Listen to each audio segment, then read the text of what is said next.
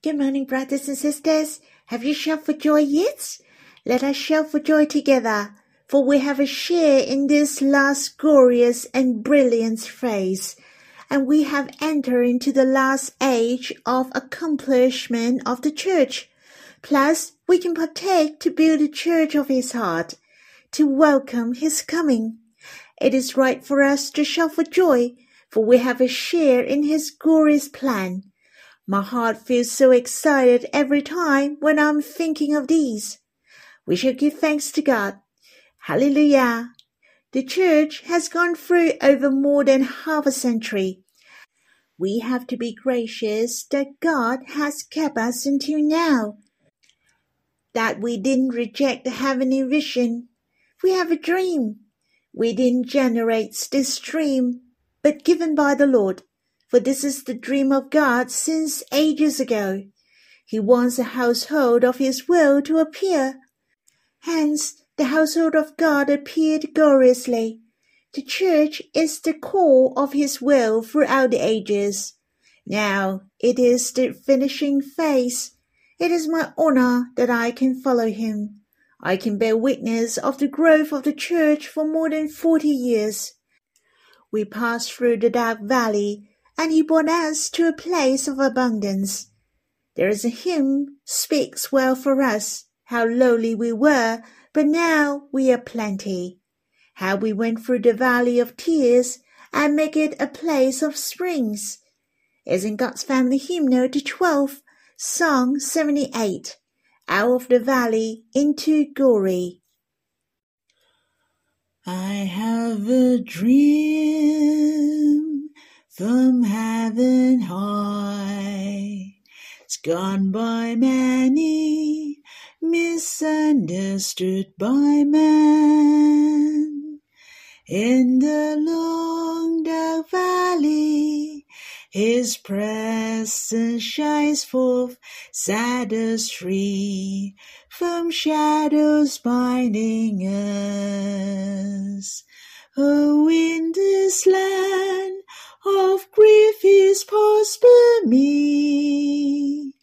Now glorious joy surmounts all toys and pain. His dream and mine, this glorious vision. How can my heart deny? Is the first, He is the last. He sustains me with courage and with faith. For my heart overflows a song of boastful hope with one heart. Let's run this final race. This is the core of God's word in this age. How blessed we pursue you by your side.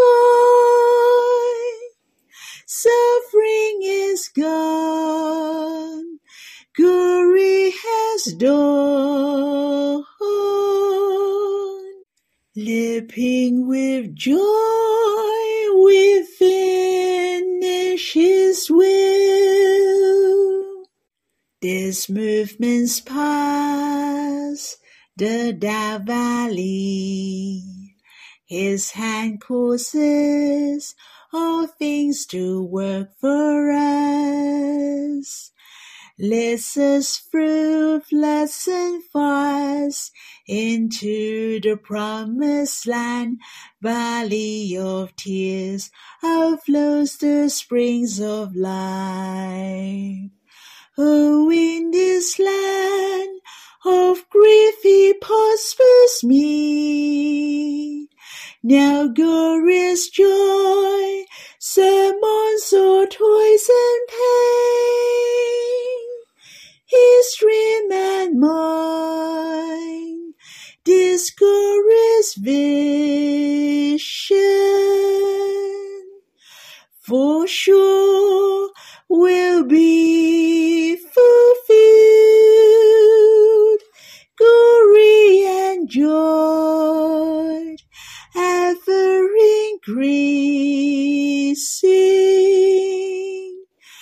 Exultantly will welcome that day.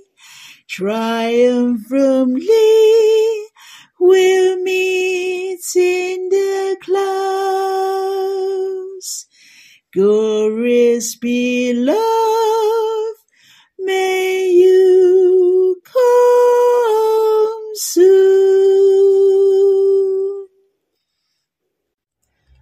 How do you feel about this hymn?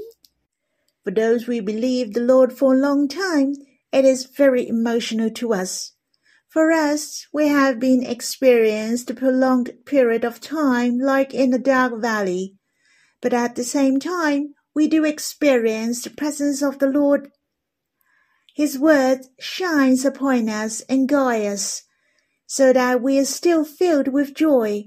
We can leave those bitter matters behind and marching forward. The first sentence in the hymn said, I have a dream from heaven high. We are not daydreaming, but it is the vision from heaven. Our dream comes from the Lord Jesus. It is His will to build the church. It is the mystery hidden in the Trinity God throughout the ages. This is the love dream of the Trinity God. It's so treasurable that we have a share in it. We can hold fast to the end for this love dream. I give thanks this movement has passed the dark valley. It even filled and affected the world. This love dream is not only belong to the Lord, but it is yours and mine as well. It's so glorious indeed. We have a share in this glorious task. Let us finish the church, the glory and joy ever increasing. Let us welcome the Lord on that day. Shall we sing to see him again? I have a dream from heaven high. It's gone by many, misunderstood by man.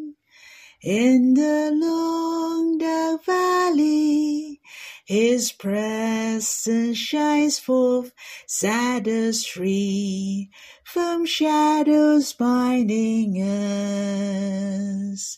Oh, in this land of grief is prosper me. No glorious joy, sermons or toys and pain. His dream and mine glorious vision. How can my heart deny is the fast, he is the last.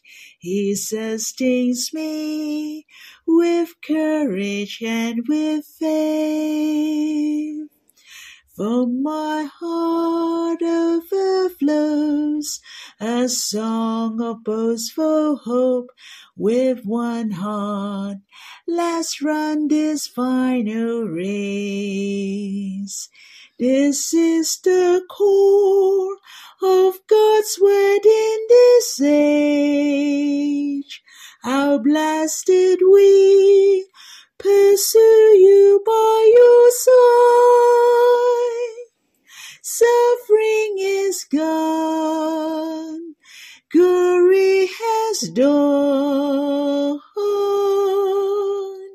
Leaping with joy, we finish His will. This movement's past the dark valley. His hand causes all things to work for us. Leads us through floods and fires into the promised land. Valley of tears outflows the springs of life. Oh, in this land of grief he prospers me.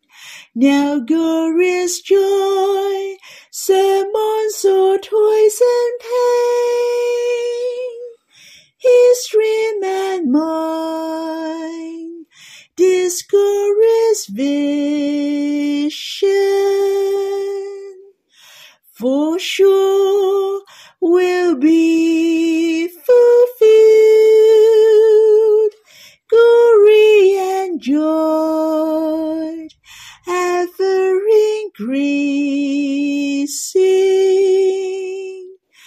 Exultantly will welcome that day.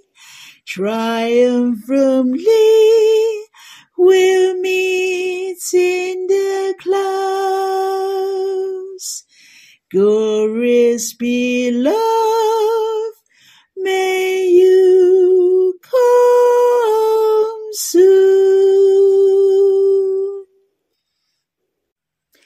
Lord, thank you for you have saved us and changed our life. You have given us an abundant life. Lord, thank you. You have told us your dream so that we can have this dream together with you. How precious! You built the church and make this house of God appeared. You want us to finish the church with you in this age. O oh Lord, thank you for your blessings to the church. Thank you. Your presence is with the church throughout the years. You shine upon us in order we can enjoy you and march forward with bravery. Lord, you make us to pass the dark valley.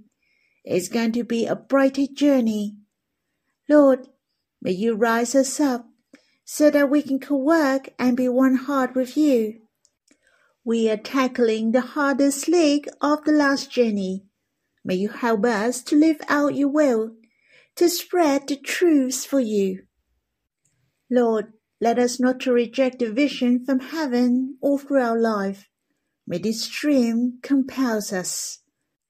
Lord, you are the first and the last. You were responsible to the end. Help us to be filled with joy, faith, and hope to finish your will. May you bless us. Brothers and sisters, I hope you can quiet yourself. You can sing this hymn again, or you can have a personal chat with the Lord. You shall treasure the Lord who commit the task to you. We will read the Bible together once you're done. May the Lord bless you. Brothers and sisters, let us read in the book of Genesis, chapter 37, verse 5 to 11, verse 19, and verse 36. Now Joseph had a dream, and when he told it to his brothers, they hate him even more. He said to them, Hear this dream that I have dreamed. Behold, we are binding sheaves in the field, and behold, my sheaf arose and stood upright, and behold, your sheaves gather around it and bow down to my sheaf. His brothers said to him, are you indeed to reign over us? Or are you indeed to rule over us? So they hate him even more for his dreams and for his words. Then he dreamed another dream and told it to his brothers and said, Behold, I have dreamed another dream. Behold, the sun, the moon, and eleven stars were bowing down to me. But when he told it to his father and to his brothers, his father rebuked him and said to him, What is this dream that you have dreamed? Shall I and your mother and your brothers indeed come to bow ourselves to the ground before you? And his brothers were jealous of him, but his father kept the saying in mind. Verse 19 they said to one another, Here comes this dreamer. Verse 36 Meanwhile, the Midianites had sold him in Egypt to Potiphar, an officer of Pharaoh, the captain of the guard. So from chapter 37 to 50, Besides, there are someone who take turns in chapter 38 The majority is talking about the life of Joseph, and there must be a reason for the life of Joseph to be written. I believe there is one important reason is that Joseph is the prefiguration of Christ.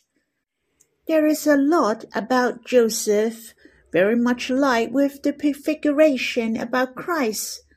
For example, his father made for Joseph a robe of many colors whom loved by his father like the Lord.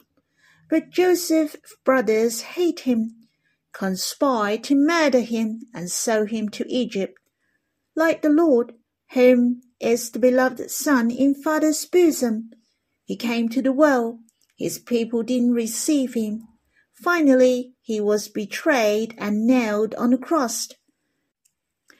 In addition, Joseph was jailed, yet he was innocent. He was put into jail, was numbered with other criminals, and there were two prisoners with Joseph. He was innocent, but the other two deserved imprisonment. And one of them was saved, but the other perished. That's also similar with the robbers who was nailed on the cross with the Lord. Joseph is the prefiguration of the Lord as well as Moses and David. In fact, there are many people are the prefiguration of Christ, but there is no one who is the complete prefiguration of Christ, for everyone is different and they only can prefigurate more or less some characteristics of Christ. Last but not least, there is no negative description about Joseph among these chapters. There was no crime or any failure written. Joseph sat at a glorious position as the ruler in the end. Our Lord also humbled himself and suffered for us, and finally he gained the glory and sat on the throne for us. We will see the different aspects of Christ's glory through Joseph in the later chapters. The verses mention Joseph made two dreams when he was young. Most of the commentators thought he should be about 17 years old at that time, and this dream came true when he was 30 years old. He became a governor of Egypt. I believe this dream was kept in Joseph's heart during these 13 years, and he believed how God appeared to his father Jacob the same. God, whom he feared, would do the same to him. The dreams which Joseph made were not just simply a dream. In fact, God appeared to him. Just as Jacob made a dream in Bethel that he saw a ladder of heaven in his dream. It was not simply a dream, but it mentioned about the will of God. Hence, Joseph firmly believed that God has blessed him, for the content of the dream was related to his glory. The first dream talked about the sheaf arose and stood upright, but his brother's sheaves bowed down to his sheaf. Obviously, his brothers were not happy about it, the other dream was more awesome. His glory was described as the sun, moon, and the stars. The first dream was the sheaf on ground. The second dream was the sun and moon in heaven. Then he told this to his brothers frankly.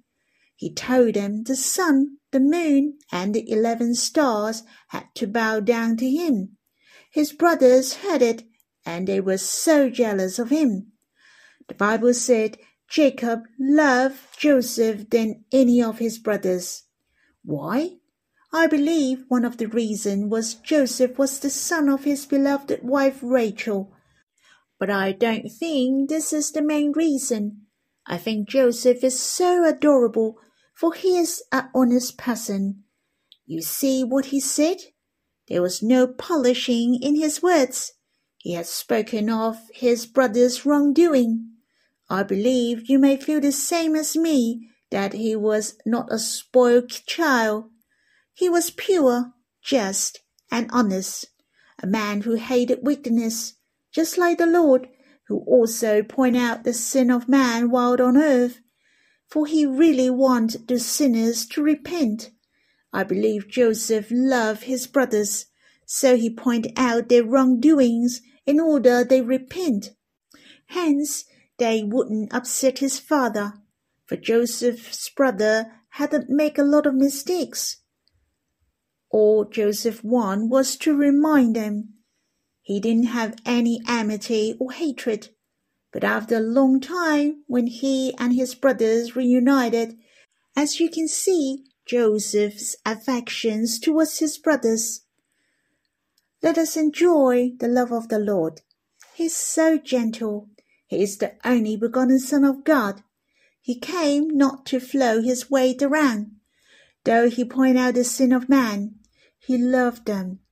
The Lord humbled himself as a man by taking the form of a servant in order to bear our sins. Hence, we could return to the Father, became the brethren of the Lord. He accepts us and embraces us boundlessly. The story of Joseph tells us what the Lord is like. He really wants us to gain the glory with us. He is also willing to suffer for us. Brothers and sisters, we shall love him in return. Though Joseph was ill treated by his brothers, still Joseph was very submissive to his father. His father knew his brothers pastured the flock. Do you know where they pastured the flock? It's in Shechem. In fact, it was a dangerous place. So Jacob asked Joseph when and check on them if they were fine. He did go, for Joseph cared about his brothers, and his brothers also had chances to harm their little brother Joseph. They nearly killed him, but finally he was sold to the Midianites, who were the traders. They were the Ishmaelites, and the Midianites sold him to Egypt to be the servant of an officer of Pharaoh the captain of the guard, Potiphar. That's the paving way for the accomplishing of Joseph's first dream. I'm really amazed. God's way is higher than the way of man. The dream of Joseph was a glorious dream. But seemed God has planned for his way was getting worse and worse. Joseph didn't complain at all. He still trusts in God that his dream would come true. The weight of God went further and further. Joseph became the ruler of Egypt.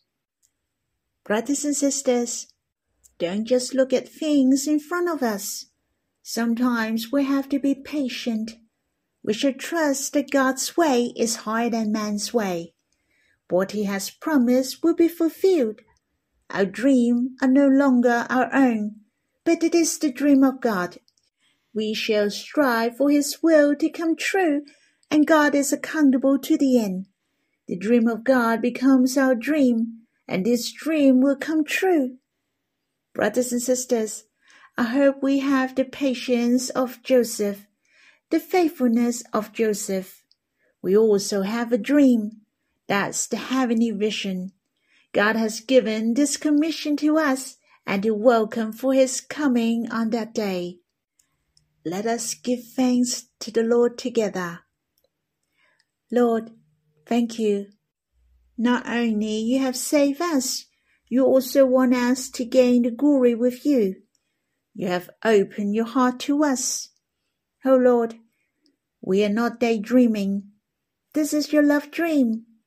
Lord, help us to be like Joseph that we won't rebel against the heavenly vision. Let us to hold fast and endure it to the end. Lord, help us to have the fullness of faith towards you. Lord, thank you that you have chosen and committed us in this age. We are the one who have dream and vision. Lord, help us to sanctify for you and commit our hearts to you. May the Lord bless you all. If you have time, I hope you can read through in the book of Genesis, chapter 37, in detail, to enjoy the content in this chapter and have some personal time with the Lord, to have a close chat with Him. May the Lord bless you.